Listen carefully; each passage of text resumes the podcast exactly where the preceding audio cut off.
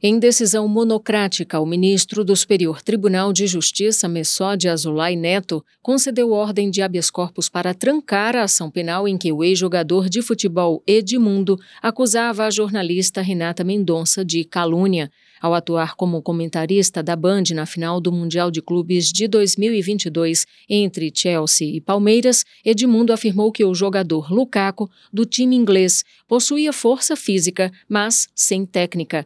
Depois, a jornalista do grupo Globo escreveu no Twitter, sem citar o ex-jogador, que o comentário repete um clichê racista, segundo o qual jogadores negros não têm técnica ou inteligência para jogar futebol.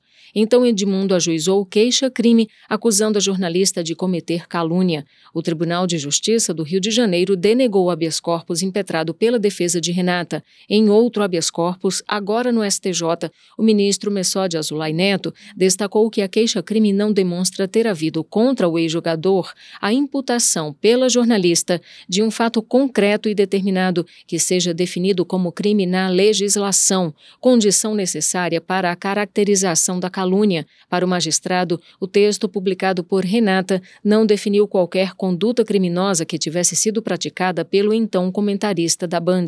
Ainda segundo o relator, a liberdade de opinião exercida pela jornalista, ao criticar o comentário, também respalda Edmundo para efetuar eventuais críticas a jogadores de futebol, independentemente de quem sejam, obviamente, desde que dentro dos limites legais.